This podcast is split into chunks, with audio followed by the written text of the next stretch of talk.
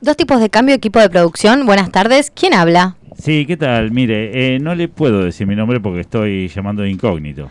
¿De dónde dice que llama? No le entendí bien. No, no, digo que llamo de incógnito, que no quiero que me reconozcan. Ah, ahora sí. No, mire, acá no recibimos llamadas anónimas por regla del programa, así que le pido que se identifique. Bueno, está bien, me, me- me- me puede llamar Chiqui. Chiqui, muy bien. ¿Chiqui qué?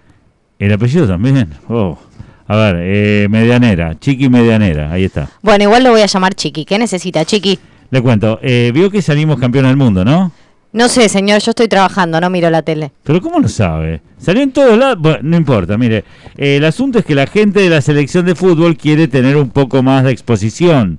Eh, ¿Vio cómo es esto, no? Es que para que la gente le dé más bolilla al campeonato, todo un tema publicitario, no sé si me sigue. Sí, anoto.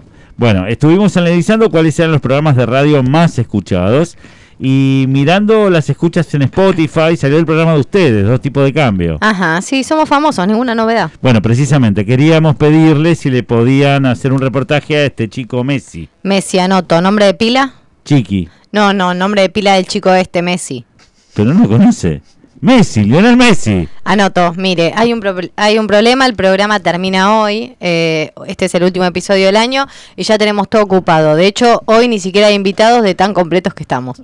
Perdón, eh, esto no está pasando. Yo le estoy ofreciendo un reportaje mano a mano con Messi y usted me dice que no tiene espacio en el programa. ¿Es real esto que estoy escuchando? A ver, este, Chiqui, digo, bueno, Chucky, a ver si nos entendemos. Chiqui, chiqui. El programa está a full, pero si tuviéramos lugar, este es un programa de economistas. Este Messi que, que me menciona, ¿es economista? No, no, eh, es jugador de fútbol. Ah, ahí tenemos un temita. ¿De qué vamos a hablar con el pibe? ¿Cómo de qué van a hablar? Ganó el Mundial de Qatar. Sí, pero con el tema de Qatar vinos al programa no le interesa demasiado a nuestro público. Acá se habla de economía y punto, period. Messi, estrella mundial, ¿qué me está diciendo? Una oportunidad única tienen y están desperdiciando. Tranquilo, Chasqui. Acá la productora soy yo. Chiqui. A ver, sobre este Pesi. Messi. Messi, ¿estudió al menos una materia de economía en el secundario, algo, perito mercantil? ¿Qué sé yo? Mira lo que me está preguntando. ¿Qué- No sé si estudió. Mm, está difícil, ninguna relación con la economía, nada, así no va. Ah, espera, espera, espera, espera. Ahora que recuerdo, tuvo un problemita con los impuestos. Ese es un tema económico, ¿no? Lo- los impuestos. ¿Ve? Ya estamos avanzando. Listo, hacemos la, la nota. Genial, eh, lo comunicamos en un rato, ¿eh? Sí, el tema es que va a ser la equivalencia ricardiana. Por favor, que lea un poco antes, que lea Leo.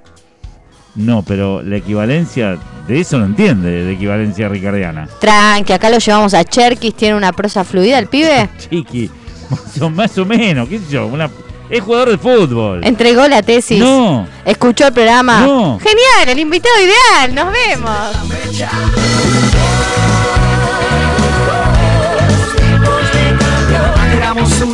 Somos dos. Antes uno y ahora somos dos.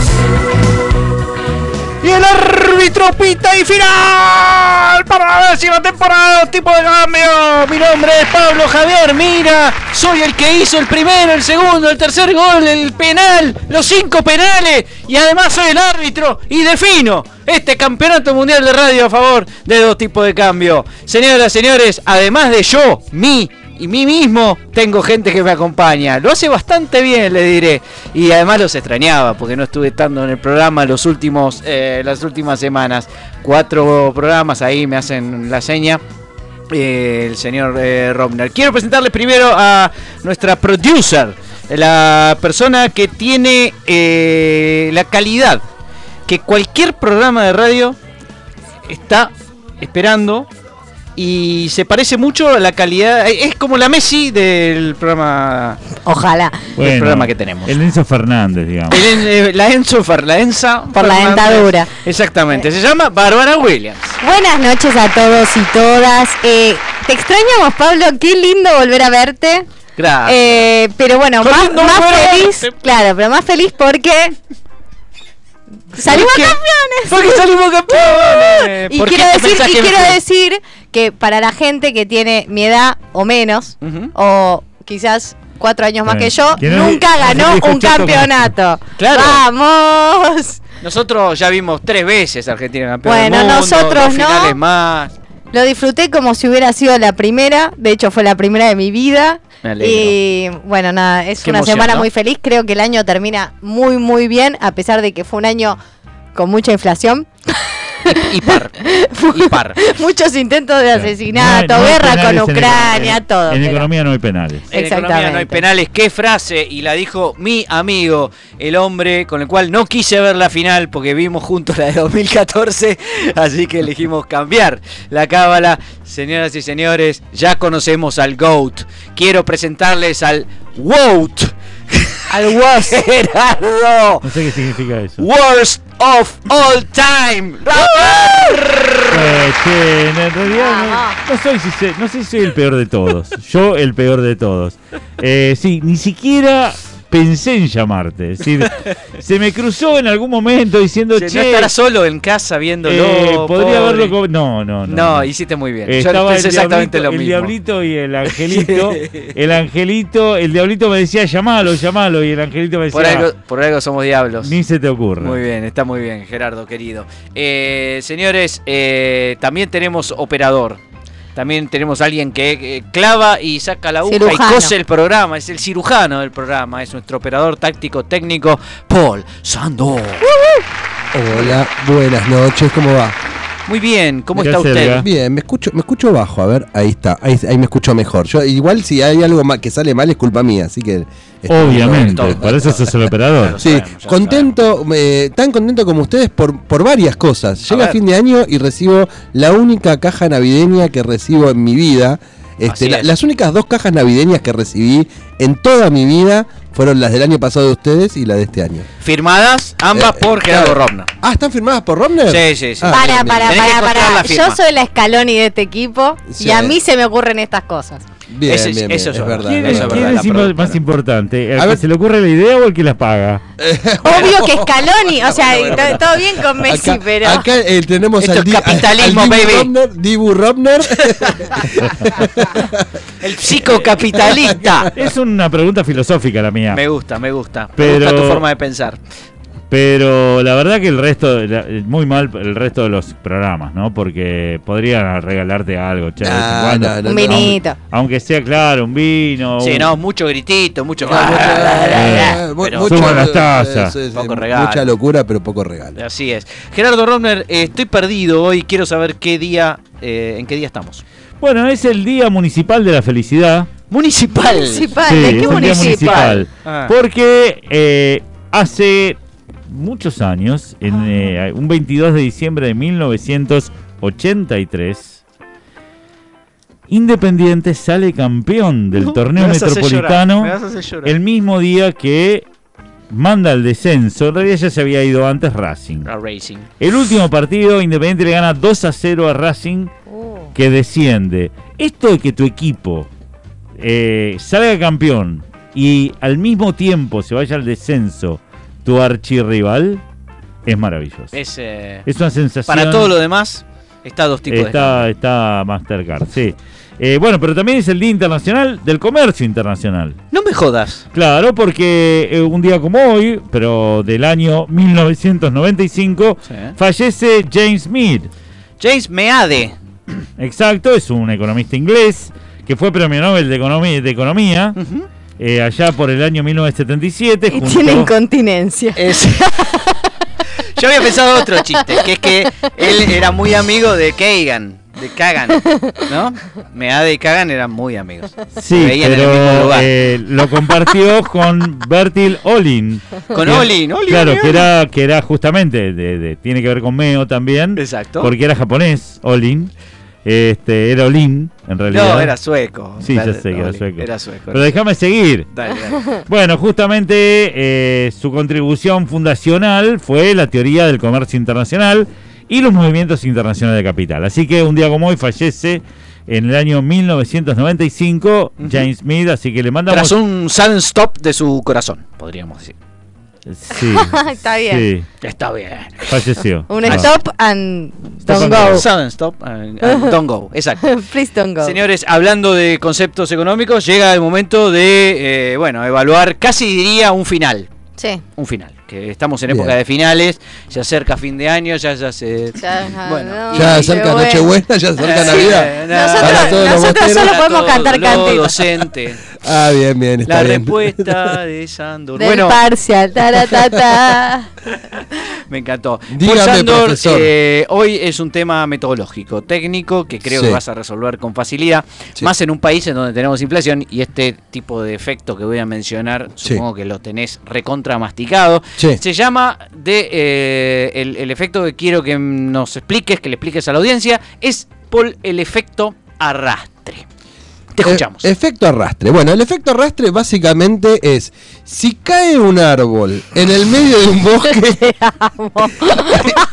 si cae un árbol en el medio de un bosque y no hay nadie escuchándolo, ni nadie Sí. tironeándolo, No. el árbol igual rueda, el, el árbol igual arrastra, arrastra, arrastra la vegetación, la flora, la fauna, Sí. pero nadie está ahí para, pero se lo lleva puesto. ¿Le puedo, ¿Le puedo dar una pista? Dale una pistita. A ver, El árbol no tiene nada que ver. Primera pista. Pero- ¿no? Segundo. El árbol no te deje ver el bosque. Claro, bueno, Eh, eso- Robert, por favor. Eh, segundo, segundo, tiene que ver con la inflación. Sí, bueno, sí. A ver, Sí, sí, sí, Como con le la dije inflación. yo. Bien, ¿no? bien. Si, Claro. si, si la inflación sube, eh, suben los precios. Muy bien. Vamos. muy bien. Las tasas no suben. Yo lo aprendí de una canción de ustedes. Suba las tazas. Hay que subir las tasas, eso no sube. Bien, bien. Bueno, ¿estoy cerca o no? ¿Cerca de qué? De la- Cerca de- del de- cero. De, promover. De promover. De promover una revolución en bueno, tu bueno, contra. Eso yo no dije que iba a promover, pero bueno, algo voy a promover, perdón. Pablo, Eh, Pablo, pará. Yo querría. Sí. Hay que explicarle, porque la otra vez yo le expliqué, porque por ejemplo le pregunté Está cuál- bien, vos le explicás. pero el efecto arrastre. ¿Qué? Es difícil de eh, explicar y vos- Tardó mucho. Pero le preguntaste a él cómo es.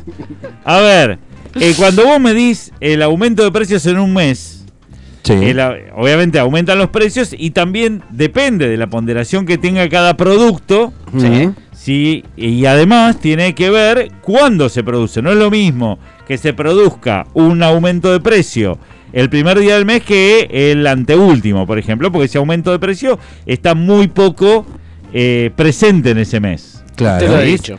Entonces, pero ahora, esto que este producto que aumentó el precio el anteúltimo día del mes va a estar vigente todo el mes siguiente. Entonces, vos ya el minuto uno del mes siguiente ya tenés una inflación porque vas a ponderar ese aumento un 100%, mientras que antes lo, lo, eh, ponderaste apenas un, Un día, día en, en 31, ponele. Ah. Entonces se arrastra ese aumento eh, y no es que vos empezás con 0% de inflación cuando empieza el mes. No, ya tenés Ya un arrastre de los precios que aumentaron en mitad del mes anterior. Muy bien, clarísimo, Gerardo, impecable. clarísimo. Impecable. Este, así que, Paul, bueno, ya te lo explicamos. Espero que el año que viene vuelvas con nuevos bríos. Eh, señoras y señores, las eh, redes sociales hablaron, quisieron hablar, pero hablaron. No, bueno, no lo, lo que pasó es que pusimos una consigna A ver. y la gente estaba tan metida con el tema del mundial y de Gran Ah, Hermano, uh. más del mundial, pero Gran Hermano también. Gran Hermano eh. ¿Saben algo del mundial de Gran Hermano? Porque como que les Sí, le ocultan pusieron todo. una tele, le pusieron una tele a verlos. Ah. Y la cuestión es que mm, preguntamos el, que la gente diga los mejores momentos para ellos de dos tipos de cambio. de, toda la, de, de- de toda la de historia. toda la de las 10 historia. temporadas que claro, tenemos. momentos memorables. Y como Oh. no respondieron, ¿Cómo no que, quiero que Nadie- ¿Ninguno? nadie. Pero yo ¿Sí? quiero que nosotros contemos cosas co- que, que pasaron acá. Aquellos grandes momentos Quizás a- incluso infidencias, porque yo Ah, recuerdo, sí, sí, yo sí, recuerdo sí, el sí, día sí, sí, sí. que A ver. pusimos un tema de los auditores paranoicos. Sí. Estaba Gerardo extasiado, cantándolo con todo. Sí, me acuerdo se bien. subió un parlante, Sí, se cayó y casi se mata. me acuerdo perfecto de eso. Eso. Eh, lástima no teníamos YouTube para que quedara Claro, grabado. no, eh, casi te rompes los dientes. Fue, fue feo. fue Yo feo. recuerdo la- le- eh, hace, hace varios años la llamada de Olivera, antes de fallecer, hace muchos años, llamó Olivera porque Gerardo mencionó a Tansi. Mencionó a Tansi. Para mí es el efecto Tansi, y- no es el efecto Olivera Tansi. Claro, ¿eh? y bueno, hubo una discusión fuerte entre Gerardo y Olivera, porque Gerardo diciendo para mí fue Tansi, Olivera diciendo yo también tengo el efecto, el efecto se llama Olivera Tansi, Gerardo diciéndole es muy largo, Olivera diciéndole bueno, pero yo estudié y vos no, y vos que te pensás que sos, eh, fue difícil, ¿no? sí, Gerardo? sí, bueno, Ese terminó con el anda para allá, Bobo, el que le dije, a Olivera, este, que mira, Bobo, este, pero bueno, fue lindo. A mí uno de los momentos que digamos, me, me gustaron mucho fue cuando en vivo, Sí. aprovechando que tenemos cámaras, emitimos acá mismo en el programa un billete de 10 mil pesos con los Teletubbies. Todavía no estaba la idea porque todavía no habíamos salido campeones. Ni siquiera había empezado el mundial en ese No momento. con Messi, sino con los no, Teletubbies. no, con los Teletubbies. Sí, Los sí, sí. Teletubbies Los Teletubbies salieron muy bien. eh, estuvo lindo. Pero ese es un momento que me gustó mucho. Me encantó la joda que hicimos por teléfono, que le llamamos ¿Cuál? a Batakis y le dijimos que era ministra de Economía. ¿Te acordás? Se lo creyó. ¿Te acordás? Un mes tardó en Un darse cuenta. Qué buena joda esa. Y bueno, cuando hacíamos el sketch de Tangalanga, eso pegaba. Eso claro, sí, sí, claro, claro, claro. Sí, sí, sí. Busquen, busquen en los archivos porque está todo. Eh, recuerdo a Moreno tatuándose el, el 2 de dos tipos de cambio, mostrándonos el tatuaje en el medio del programa, cuando dice yo soy fan de ustedes desde antes que nacieran, y desde Cemento, y ¿Eh? mostrándonos el tatuaje. Eh, moreno en un brazo y en la nalga, según dijo, no nos mostró la nalga, No, de sí- dos tipos de cambio. No, no, Guillermo Moreno. Después no duermo, ¿viste? Cuando ves la nalga de Moreno, eh, te tenés que recuperar de una cosa así. Sí, algunos le- dijeron que es mentira lo de Pero la nalga, pero Moreno nunca mintió, El así que fanatismo da para todo, incluso se empezó a correr la bola el, la- el lunes pasado Sí. de que íbamos a ir al obelisco, le- los tres participantes, y la gente y fue, que la gente fue ahí, ahí, para se fue. vernos. Fue para vernos. claro. Incluso hubo gente que se tiró. Se tiró. Viene los tipos de cambio. ¡No! Se tiró. Sí. Eh, Se tiraron a un micro. Fue, fue el, seg- el segundo, el segundo se enteró de que bueno, y el tipo después de tenemos, cambio. Tenemos la anécdota de Alfonso Pregay bailando Jessica CTVLR cuadrado, que lo han visto cuántos millones de Tremendo. espectadores. No, ahí se descontroló un poquito. Sí, Ahí se uno de descontroló los un poquito. videos de YouTube más vistos Sí, de este sí, año. sí, además lo que tenía puesto me pareció que era un poco... La tanga. Fuerte, digo, Sí, sí. La tanga de leopardo. fuerte. Sí, sí, un poco fuerte. Eh. Lo acusaron de, Alfo- de ser Alfonso Prat. Claro. Sí, sí, sí, sí, fuerte. Pero no todos fueron momentos agradables. Eh, ¿Recordás la- alguno difícil Eh, Uno difícil fue cuando eh, quisimos poner afiches en toda la ciudad de Buenos Aires por el, el libro.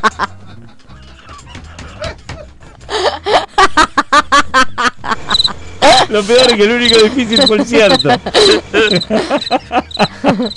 y cuando le digo, che, pero yo quiero auditar, no, la auditoría cuesta otro, es otro precio. Pero ¿cómo se llama? hacemos te- nosotros. Pero ellos te dijeron, te preguntaron, ¿cómo se llama el libro? Homo falso, le Homo contestó falso. el otro. Y bueno, si es homo falso. queda entre amigos. Esto está todo bien, ¿qué vamos a andar? Este, Poniendo- Fue un momento complicado porque aparte no, no entendía porque te decían, no, yo te lo audito, pero si me lo auditas vos es lo mismo. Claro, es Eh, como una auditoría interna. Claro, raro, es como que vos vas a comprar un televisor, no te lo dan y te dicen, che, pero no me diste el televisor. No, no, pero yo te No, no. audito y te digo que te di el televisor.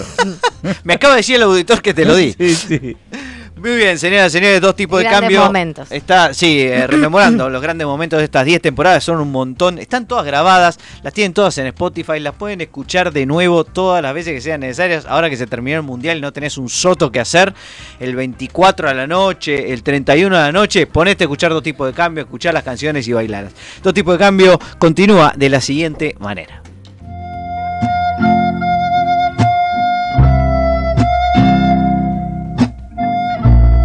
Dos tipos de cambio.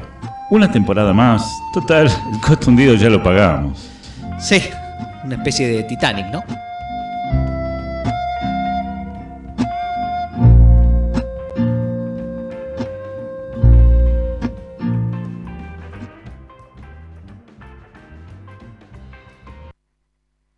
How much is inflation in Argentina at this moment?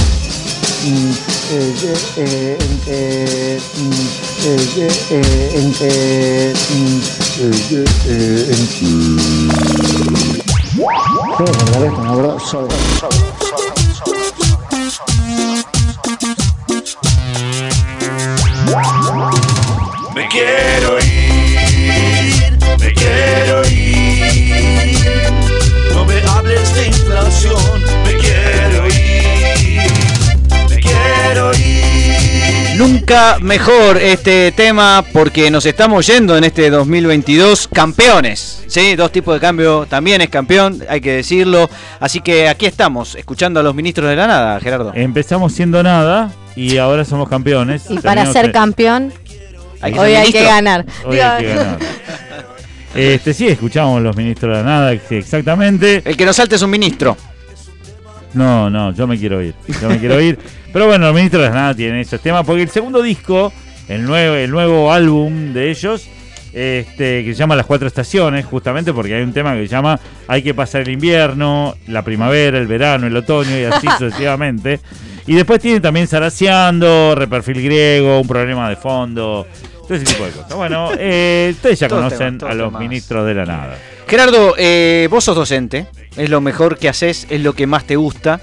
Y además tenemos en vista un libro sobre la docencia. Quiero que me anticipes algo de lo que va, de lo que vamos a, intentar transmitirle a la gente que va a leerlo.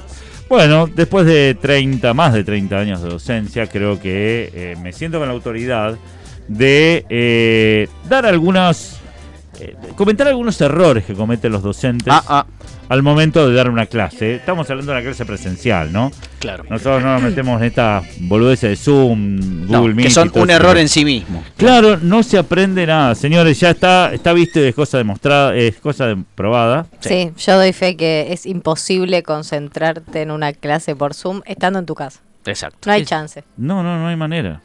Pero bueno, en el aula, un error que cometen varios docentes es quedarse estático mientras hablan. Se Ah. quedan parados. Bueno, a veces tenés micrófono fijo, ¿no? Eh, digo, cuando una conferencia o cosas así, y entonces no tenés otra chance. ¿Vos a cuántos? No, perdón. no, no, docente, una conferencia. Ya no hay micrófono fijo, papá. ¿Dónde? Si No, hay micrófono, no es estás en la uva, pará. estás- no claro. estás en la uva. Bueno, Estás en otro lado. Y si estás en otro lado, hasta tenés corbatero. Bueno, si, querés. tenés la opción hay que moverse. Eso Te tenés que mover, Ah, porque bien, aparte bien, del bien. hecho de moverte de un lado al otro, hace que el alumno te, te preste más atención. Ah, am- Eh, como que un- amagás. Te vas para un lado, es te vas para el otro. que es como, Como una Messi. hipnosis, ¿viste? Cuando vas de un lado al otro. Es más, yo a algunos los ¿No se veo al final de la clase, los veo hipnotizados. ¿Sí? Eso eh, es un error que comete muchos, quedarse quieto. El que se queda sentado Chao. es un Ah, no, es imposible, No. es imposible. No, el que se queda sentado El es que no salta no es docente. espantoso. ¿Vos tuviste docente? docente? Sí, sí, en política de segundo, del segundo tramo, era, yo les digo, la clase era de, yo ese, en esa época cursaba desde las 5 de la tarde hasta las 11 de la noche, terminaba con la clase de Gerardo. no. La de las 5 de la tarde, de 5 a 7, yo me quedaba dormida. Pero realmente babiaba. Me levantaba y decía, ¿de No. qué hablamos? Si de Hobbes o de Rousseau. O sea, no El tipo sentado, cruzado de piernas, hablando en voz baja. Hablando en voz baja con el el mismo mismo tono. tono, No. de Hobbes. No. O de Rousseau. Y vos te quedás dormida babeando. Es una no, no, forma me- poco digna Pero de además quedarse me quedaba dormida. dormida y me levantaba y le decía a mi, a mi compañero, che, pero ¿de qué hablamos? De estadística. Dice, ya llegó Gerardo. ya está. Bueno, otro error que cometen los docentes es oír sin escuchar. Sí. Pasa ¿Viste mucho. cuál- que te No hacen- entendí. ¿Cómo? Pasan las parejas, pasan en muchos lados. ¿Ves que no me escuchás? ¿Ves que no me escuchás? Claro, oír es simplemente... eh, Sonido, la ¿no? acción- Sí, el, el captar un sonido. En cambio, escuchar es concentrarte en lo que el otro te está diciendo. De manera de poder responderle y darle a entender que la pregunta que te hizo o la intervención que tuvo en el aula fue importante para vos, no para el resto, por supuesto. Siempre te recordamos esto, Pablo, que es la maravillosa habilidad que tiene nuestro amigo Heyman de Daniel Heyman. Daniel Heyman de convertir una pregunta absolutamente pelotuda para casi toda la clase, él como que En una decía- genialidad. Genialidad. En una novedad teórica. Qué bueno que me haya hecho esta pregunta porque me da la- y era una pregunta que vos decís, pero man, no escuchaste nada de lo anterior, te quedaste Esa- dormido babeando. Claro, esa es la pregunta que se hizo Rousseau. Te dicen, ¿qué? ¿Sí?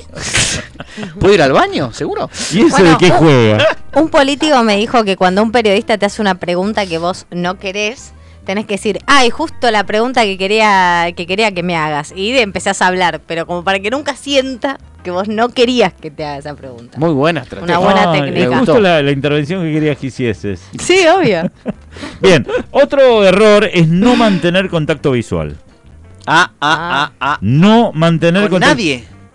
Claro, yo te, te- Pero tuve ¿cuántos profesores. alumnos? No importa, el aula está llena, pero Sí. el tipo mira la lontanancia, ¿viste? A la pared del fondo. Ah, A Y vos- Belgrano.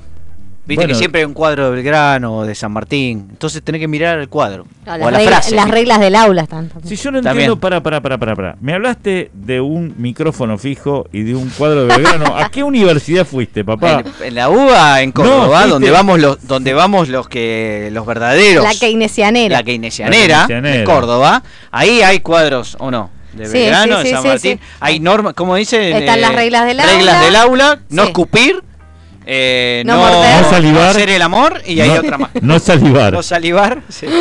Sí, Eh, pero es tremendo porque realmente cuando vos establecés contacto visual con los alumnos, obviamente no te quedes mirando siempre al mismo pibe porque lo va a interpretar de forma negativa, desde ya. O demasiado positiva, dice yo soy el preferido. Claro, pensar, vos tenés ¿no? que hacer como el ventilador, ¿viste? El ventilador no que está fijo, sino que tenés Claro. que ir haciendo un abanico y la idea principal siempre va al centro. Ah, Siempre ah, es mirando ah, ah, ah. hacia adelante. ¿Me podrías Vos- dar un ejemplo? Mirá, Pablo, yo te puedo explicar cómo. Yo estoy moviendo, porque aparte grabando. Yo te puedo explicar que lo más importante de todo es escucharme. ¿Entendés? Pará, y como alumno sirve que hacer alguna preguntita y que parece que prestaste atención a algo. Ah. Y cuando todos están muy callados, cuando Y nadie si no habla, tirás nada, algo. Barbie, ¿qué, ti- qué, qué pregunta tirarías? No, decís- O sea, eh, Gerardo está expli- explicando Disculpa- el intervalo de confianza, no, entendiste un eh, carajo. No, no, no, eh, no, no entendí eh, la parte de La última el parte. intervalo y la confianza. Yo les voy a comentar, yo les voy a contar una cosa que me pasó con un alumno eh, que me ponía absolutamente nervioso. En un momento, después de la séptima, octava clase que yo daba ahí, lo tuve que llamar y le decir, por favor, no hagas más esto. El flaco, por ejemplo, yo explicaba, bueno, la probabilidad condicional Sí. es la probabilidad conjunta sobre la probabilidad marginal. Ah, claro, decía el pibe. Es la probabilidad conjunta sobre la probabilidad marginal. No, no, re- repetía la última frase. no, Repetía lo último. Y, y sí, Marginal, decía, decía. eh, sí, margi- claro, marginal, claro, marginal. Es lo que acabo de decir. Sí, sí, sí. Pero es como decía, bueno, claro, claro, entiendo, porque la, es la probabilidad conjunta sobre la marginal. Ahora sí, claro. Sí, sí, claro. Y yo me lo aguanté 6, 7, 8 clases, ya la octava. 6, le dije- 7, 8 clases. Y ya después le dije, discúlpame, eh, me encanta que intervengas, que prestes atención, pero Me me, da la sensación que de que lo único que prestas atención es la última frase. La última frase.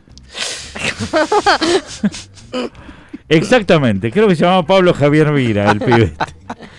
este. Eh, Pablo Javier, mira el pibe. Ah, Otra cuestión que es tremenda esta, ¿eh? no cumplir con lo prometido. Ah, no me gusta. Pero lo voy a, eso. la voy a reconvertir A esta. ver. Es cuando los profesores toman algo que jamás dieron, ya sea en la Ah. práctica o en la teoría, que dicen, bueno, no, pero esto feo, ¿no? nunca lo hablamos. Más allá de algún libro que los pibes creen que lo que no se da en clase no se toma. No, no, no. No existe. No Claro, solo no eso. existe, no existe. Si alguien da libros, porque muchos pibes, viste, por ahí te dicen, bueno, pero el libro no lo hablamos en clase. Y no. Y Yo imagínate, ¿no? Claro. Sí, hubo un espacio de preguntas para ver si tenían dudas sobre el libro. Claro. La primera pregunta que te hacen cuando preguntas eso, che, ¿alguien tiene alguna pregunta sobre el libro? Y te preguntan, ¿Qué dice ¿qué el puede libro? tomar de ¿Qué esto? vas a tomar? ¿Qué vas a tomar de esto? Pero esa es una pregunta Página sobre el libro. 44. Segundo párrafo. Una pregunta muy que yo la escuché mucho en la facultad y ya cuando terminaba la facultad y pensaba, esta gente no aprendió nada, es ¿se puede escribir con lápiz? ¿O Ay, hay no, que no, no, no. Hay que pasarlo después Che, a che, tinta. ¿por qué, por qué estás preguntando esto? Sos- Claro. ¿Qué edad tenés, papá? No, no, Deja un renglón después del ¿Hace título. cuántos años estás acá en la facultad? La guardita, ¿dónde la hacemos? Claro. Esa es la pregunta del mi nene de Hay que grado. firmar. Hay que firmar. Saca el pintorcito, decirle, claro. Porque, eh, ¿en serio en las últimas materias? ¿Se puede escribir con rojo, profe? No. Siempre No, hubo, porque- hubo alguien que preguntó si se podía escribir con lápiz y, y ya cuando te estás por recibir, cuando te son las últimas materias de la carrera, los profesores te miran como ¿En serio me vas a preguntar esta estupidez con la cantidad de cosas que te di para estudiar? Claro, pero el tema es... Escribí con tinta y tirá la goma y ya está. No, ¿cómo le decís eso? No, no, porque ya ¿No lo va a usar. Porque nunca? con ¿Pero cómo le no se decís puede tirar la goma? Y que, que- que- que la tire. Pero no podés decirle a un alumno que tire la goma. Ah, yo tuve igual un profesor muy malo, un Mm. señor mayor, muy mayor, tipo, tenía No. 90 años, eh, que nos desaprobó a todos, eh, y dijo, pueden escribir con lápiz que sea 2B. Mi- mínimo 2B. HB, ¿no? Dos B larga, ¿no? Cla- Es- eh, sí, B larga. Claro, B larga. Eh, ¿De qué HB, que es el normal, no. Eh, yo por ese, por ese momento, por suerte, iba a dibujo y le dije, yo tengo hasta 8B. ¡Apa! ¡Apa! Ve, ve, ve, ve, ve, ve, ve, ve. ¿Y Bueno. no, ¿Cómo se iba a dar cuenta ese señor? Si vamos a hablar, eh, yo tuve un profesor de plástica en secundario. Pero plástica tiene ¿Qué es sentido. plástica? ¿Es Dibujo, una materia? Dibujo, Ah, sí, dibujo. dibujo. Que Plástica decía, tiene sentido. hay tres clases de témpera, la grande, la más grande, la más mediana y la más chica. Espectacular. Pero la más mediana no la compren porque no existe. Frase textual, textual. Maestro. Pero lo que sí está bueno entender es que si vos das un temario incluyendo bibliografía, que no vas a discutir en clase porque o lees la bibliografía o, o lo, o lo hablas vos, pero no haces las dos cosas, sino estás duplicando y perdiendo tiempo. Correcto. Otro gran error que cometen, voy a adelantarme un poquito, porque ella habló de algo, porque vos le decís 2B, Dos B. 2B. No utilizar el mismo código. La gente mayor, como nosotros, Pablo, Sí. corremos mucho ese riesgo, porque para que exista una correcta comunicación entre docente y alumno, eh, tenés que conocer y compartir el mismo código. Dos B, por ejemplo. 2B, es Ponele. un código Sí. hundido. ¿Entendés? este eh, está bueno esto, porque yo creo, y esto, mira, voy, voy a dar un ejemplo de otro lugar, va a parecer eh, tirado de los, Tirado de pelos, los pelos.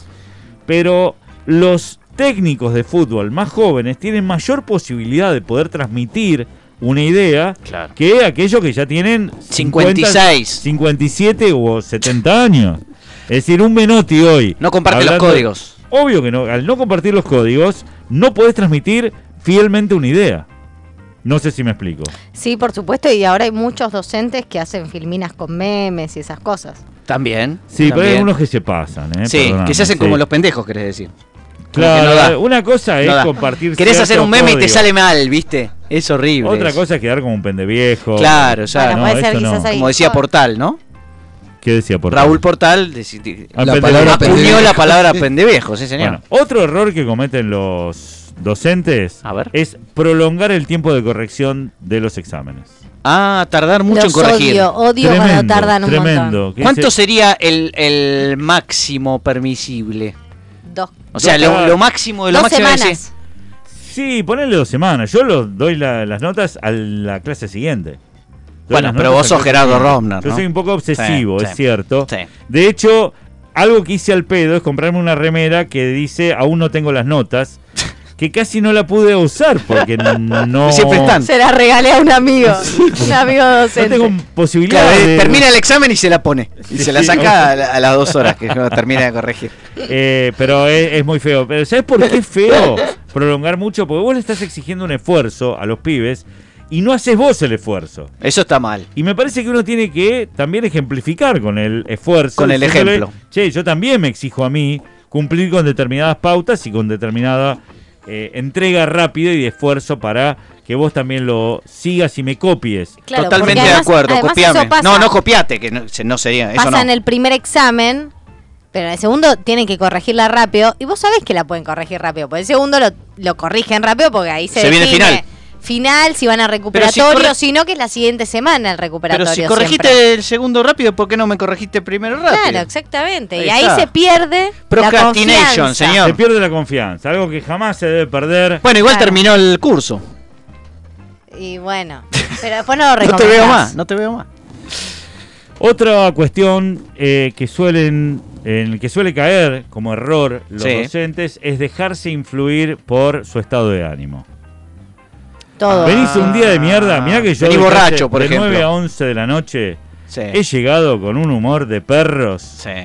¿Y te la agarrás con los alumnos, Gerardo? Obvio, agarro uno, agarro uno de y le digo, mira, no lo tomes a mal, no es nada personal, ¿sí? Pero, Pero tuve te un voy a problema, tuve un problema en el trabajo y por estas cuestiones de ética, así que posiblemente este látigo no te va a hacer muy, qué sé yo, te va a doler un poco, pero a mí Claro. me va a venir Reglazo, va- reglazo. Reglazo, poné los dedos así. ¿Viste? Y el reglazo en la punta de los dedos. Es genial esa. Bueno, claramente no, muchachos. No hay que hacer Eh, eso. aparte, si te gusta la docencia, una vez que entras al aula, Anda es con buena onda, Es terapéutico. papá. Es terapéutico. Claro. Yo lo Y- que noto, no sé si por la pandemia, no sé si Gerardo te pasó, que hay como cierta indolencia, como que los alumnos están un poquito como más apagados que antes. O soy, no sé si soy yo solamente o les pasa a ustedes también. Como que están como más callados. Eh, lo más probable es que yo les esté hablando en un idioma que no me entienden o está haciendo chistes que claramente son malísimos o que son de otra época. Bueno, en tu caso puede ser que estés haciendo chistes que son malísimos. Puedo decirlo. Yo es, no que, tengo. es que no sos Fanelli, Pablo. Fanelli es muy Fanelli gracioso. el rey de los chistes. Es tan gracioso. Yo de no lo tengo. Yo no, era el rey del macro. desafío más que los chistes. Te desafiaba, te decía, está en el medio de la clase y de repente te dice, ¿vos sos K o sos de Macri? Y vos sabés qué contestar porque dice, y yo no sé de qué sos vos, yo querría hacer lo mismo que sos vos porque no quiero que me bardees, ¿viste? Adelante de todos. Fanelli es muy gracioso. Yo la Pero con Fanelli. eh, y él, cuando hacía un chiste, me miraba a mí porque yo me reía primera. Muy bien hecho. Vos, vos te Lo mismo, lo mismo que hago acá en la radio. Pero sí, sí, sí. es Tengo muy buen sentido del humor. Pero esto ya es un consejo para los alumnos. Ríanse de los chistes del profesor. Ríanse. Por favor, por sí. favor, se los pedimos Gerardo y yo. Ríanse de alguno de nuestros. Yo aprobé la materia de Gerardo porque me reía de su chiste. Te fuiste a final. Ni siquiera promocionaste. No me estaba riendo con tanto ímpetu. Sí, no, dijo, no le- dijo no aflojaste, aflojaste para el segundo. Tanta onda, sí. Obviamente una de las cuestiones es que uno tiene que edu- educar desde el respeto, no desde el miedo o la autoridad. Eh, esto es una cosa que uno tiene que tener bastante presente. Lo único que nos diferencia a los docentes de los alumnos que sabemos sobre una materia determinada y los pibes no. Con lo cual, muchachos, nada, eh, relájense, no necesitan saber de todo.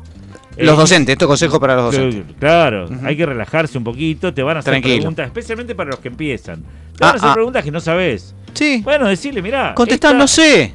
Claro. Sí. Estás Te averiguo, no te sé. averiguo. Te averiguo. está, Sí. ¿No? Te va de- cinco minutos, te averiguo. Te vas, lo te vas a tu casa. sí, duró poco la clase y no sabía nada. Fui a averiguar. Esta- esta es la A última, ver. esta es Sí. la última. No mezclar lo profesional con lo privado. Ah, Pero sí. ¿a qué me refiero esto? Redes sociales. A ver. Es cierto que a mí me gusta cuando pongo un 2 sacar una foto y subirla a Instagram. Mirá, Ahí está, este pibe. mirá la cara que tiene, ¿cómo no se va a sacar un 2? No, solamente el, el examen, la cara del pibe no. Ay, que la. Pero aparece el nombre del pibe con el número de registro. todo. Claro, lo Yo este es el mismo que escribió en Twitter esto, mirá. Bueno, a mí me contaron que hay gente que, que estoquea a los alumnos. no. No, tremendo, tremendo.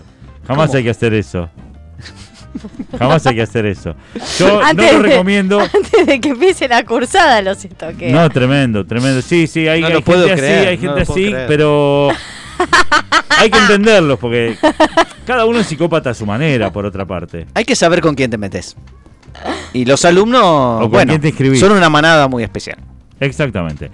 Señores, esto eh, son los consejos para de que hemos llamado demencias docentes. Y seguimos con esta demencia eh, intertemporal llamada dos tipos de cambio. Dos tipos de cambio. Una solución de esquina exactamente a mitad de cuadra.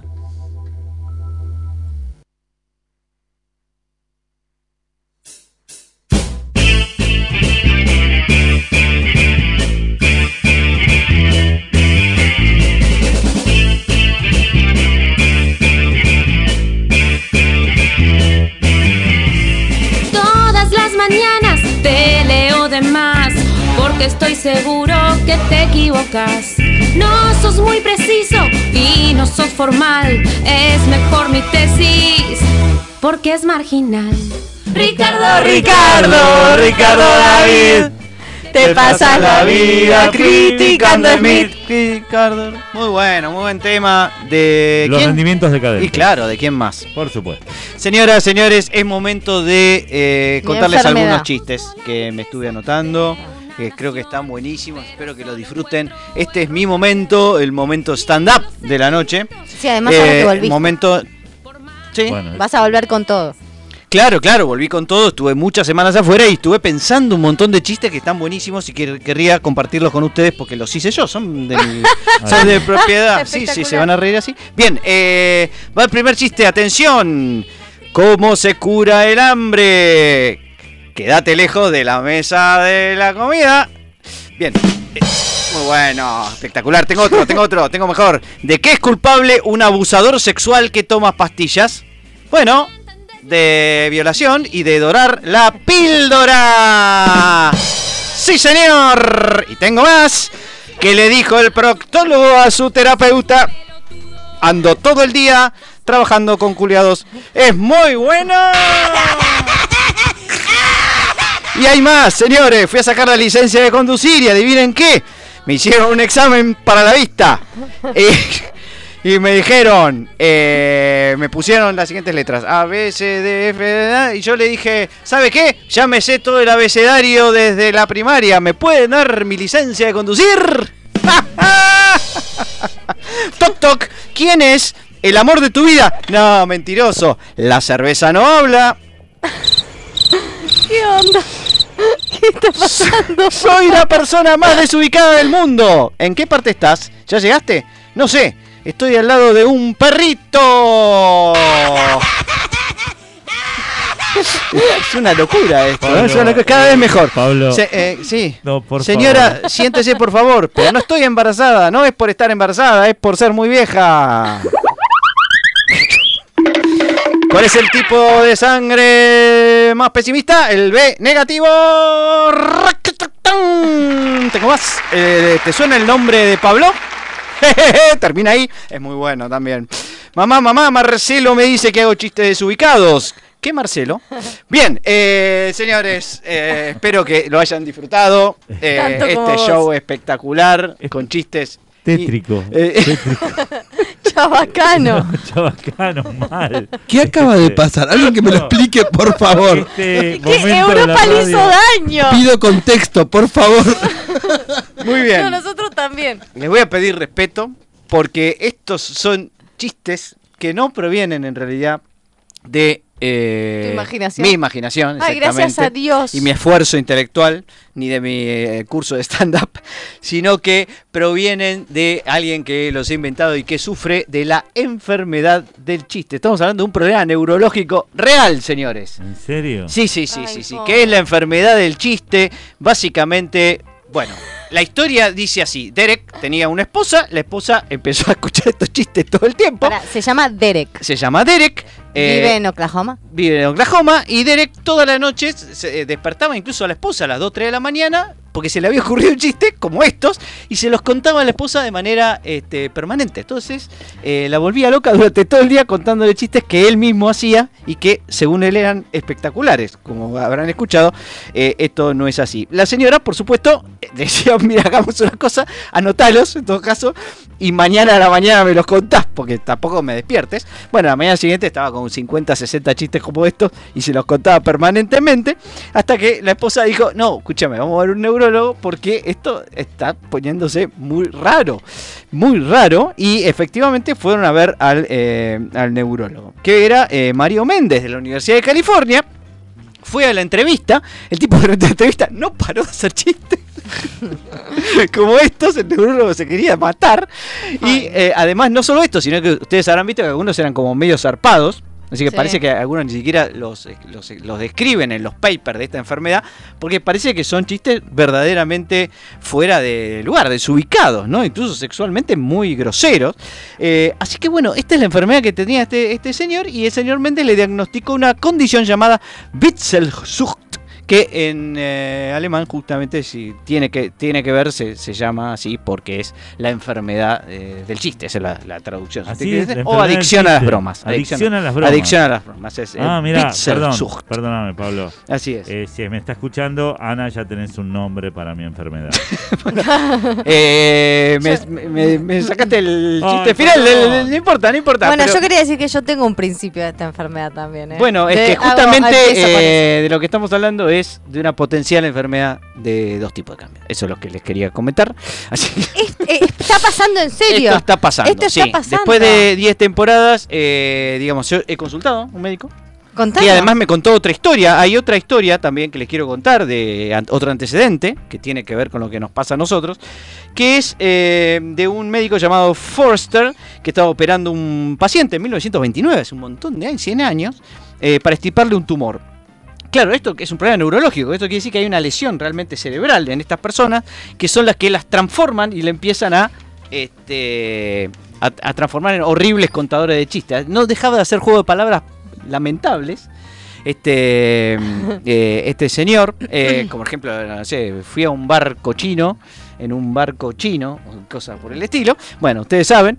Y la pregunta que se hacían los médicos es, bueno, pero ¿cómo, que- ¿de dónde sale esto? ¿no? ¿Cómo puede ser que tenés una lesión en el, lóbulo front- frontal, aparentemente del cerebro, y te convertís en un, co- en un tipo que se cae de risa de chistes absurdos todo el tiempo? Y sin embargo, cuando vas a escuchar los chistes de los demás no te reís. Fíjese las características eh, comunes que hay respecto de dos tipos de cambio en este tipo de enfermedad. Bien, eh, ¿cuál es el problema neurológico? Bueno, aparentemente el, eh, el chiste, ¿cómo funciona el chiste típico? Vamos a hacer un par de chistes que no sean tan malos.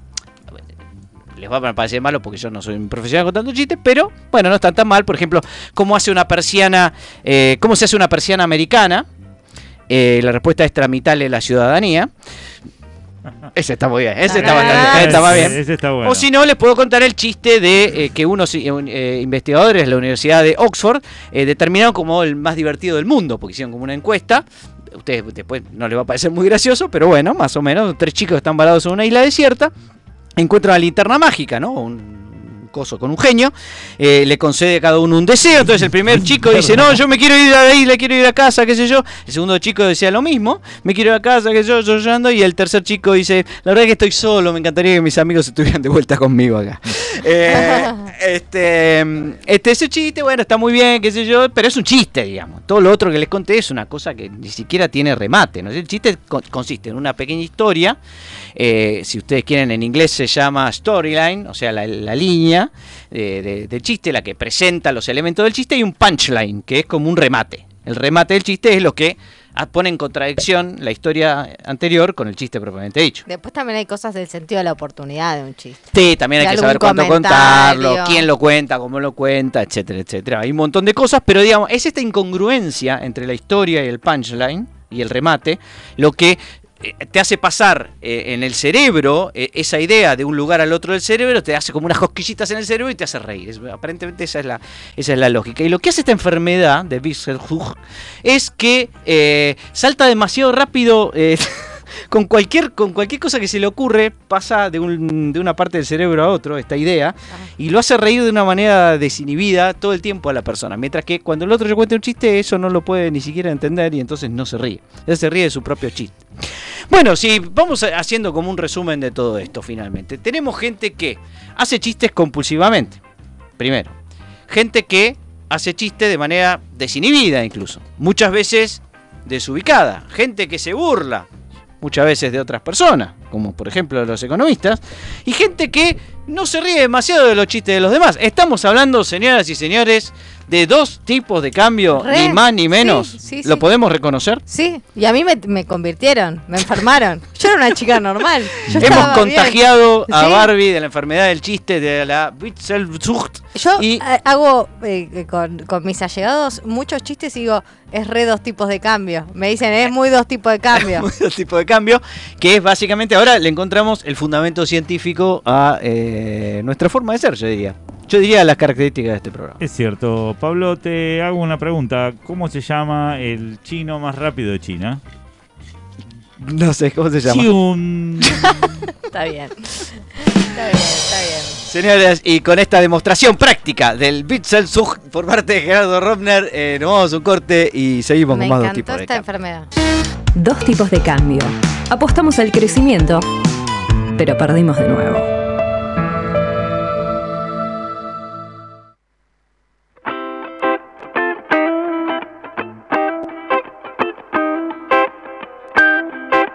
Cambio, muy bien, dos tipos de cambio. Pero cada qué bien, Qué bien, dos tipos de cambio. Cambio. Vamos.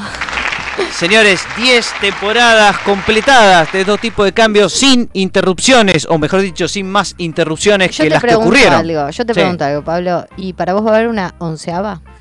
Y ahí vamos a tener que hacer una encuesta entre los millones de oyentes. Y cada vez más alta está la vara, ¿no es cierto? Para la temporada anterior hicimos una encuesta, habíamos dicho terminamos, terminamos, terminamos. 6 millones de personas no salieron a la calle, pero nos mandaron mensajes, dijeron que siga, que siga, que siga, y nosotros, bueno, finalmente estuvimos de acuerdo. Vamos a tener que levantar la vara y vamos a poner 6 millones de mujeres y 6 millones de hombres. ¿Qué te parece? Me ¿Los parece contás vos? Te- tengo un cuenta ganado en mi casa. Pero pues siempre me puede servir para algo. Chicos, Así que- pero yo siempre me opuse a esto de ¿A este programa? 10 temporadas. No son 10 temporadas. Yo no hago las reglas, Gerardo. Son 9 y contando en la que estuvo Juan Pablo. Déjame. ¿Sí? ¿Son nueve nomás? Son 9. Lo que pasa es que vos duplicaste el primer año que empezamos, que empezamos en Radio Palermo Y después cambiamos y otra después radio. a Radio Flores, pero no son dos temporadas, cuenta. es una misma temporada en dos radios distintas. No, no, pues hicieron un corte y además te voy a decir algo. El mundo empieza con un eh, año uno. Sí, lo sé. No sé qué tiene que ver, pero No, bueno. sí. Si Una el mundo defensa- empieza con el 1 en vez del 0, Una nosotros de- llevamos 10 Nosotros podemos sumar un uno a nuestra Un temporada. argumento chihuahua es Y eso. si querés que era, eh, si te crees que es la 9, vamos por la 10 el año que Ahora, viene. qué triste, qué triste que no le cierren los números en el único programa de economía que hay en la radio. Bueno, eh, en realidad explica muchas cosas, Paul. ¿Puedo decir ¿Sabés que qué la temporada que- 10 va a tener un efecto arrastre respecto de la 9? No. No. Puede ser que nos autoauditamos y nos salió mal. Eso es posible. ¿eh? O puede ser que se nos esté, nos estemos curando de la enfermedad. Levanto Cualquiera una de estas observación, opciones. levanto una observación. ¿Qué? Esa, que me están Ah. diciendo que eh, completamos la décima temporada y completamos la novena. Bueno, ¿alguna otra Pe- mala no, noticia? No, bueno, yo tengo una idea. Entonces Eh, son 10 temporadas, exactamente. La próxima van a ser 10 temporadas, lo cual nos da la posibilidad de festejarlo. le podemos decir 10 bis. O 10 prima, 10 prima. Gerardo, No, ¿tenemos no. noticia insólita? Si un hombre quiso arrojarse a un micro que iba a 3 kilómetros por hora y le erró. Hay que tener ganas, digamos, hay que ser un poco pelotudo. Pero la verdad, Flaco iba a 3 kilómetros por hora ese micro y le erraste. En serio. Campeón del mundo de los giles, ¿no? Increíble. Claro, digo, increíble. A Después si- se estrelló contra el pavimento y siguió gritando. Siguió gritando. Gritando. Vamos Argentina todavía. Pero la verdad que me llamó mucho la atención eso, más allá de otros hechos que han ocurrido ese mismo día. Pero ese me... Inigualable, ¿no? Increíble. Inigualable. Yo Una de estuve las. a un pelito de subirme arriba de un bondi. Pero después este, cam- cambiamos de ¿Cómo parecer.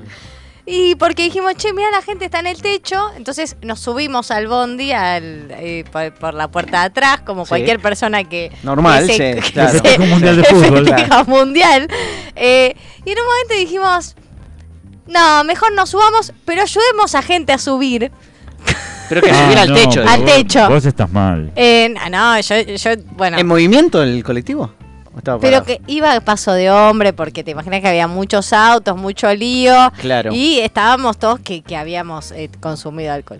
O sea que bueno, eh, falló el concepto de inercia, podríamos decir, para este muchacho que se tiró, ¿no? Este, la inercia. Ah, calculó mal, que- calculó mal. un viene el error de cálculos. Un No, error de cálculos. Es un error de cálculos, exacto. Se tendría que haber tirado de la mano con el amigo. Y el amigo lo cagó, se tiró primero. Pero hay que pifiar, porque no hay. Vos me decís, va a Telma 100 y Luis. kilómetros por hora, bueno, Sí, está claro. bien, le podés pifiar, hay que tener mucha sincronización. Sí. Pero acá iba, nada. Estaba parado prácticamente, le pifió. Ahora, tenés, pero lo peor fue esto, lo del cable de alta tensión. Uy, casi los Sí. electrocutamos medio equipo. Nos quedamos sin, sin campeones. Sí, sí, medio, sí, sí. medio equipo fallecía. Después ¿Cómo fue? de Se agacharon. Sí, se tuvieron que agachar. Y para uno lo agarró, digo, este.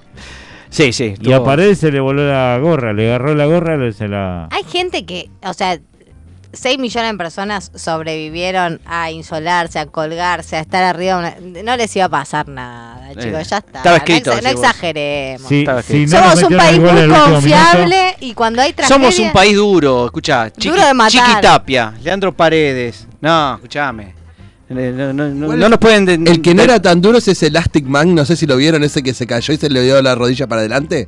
Ah, ¡No! ¡Qué horror! ¿Lo vieron ese? No, no, No, lo quiero. no. lo quiero ni. Uf, sí, no, terrible. Búsquenlo, imaginar. búsquenlo.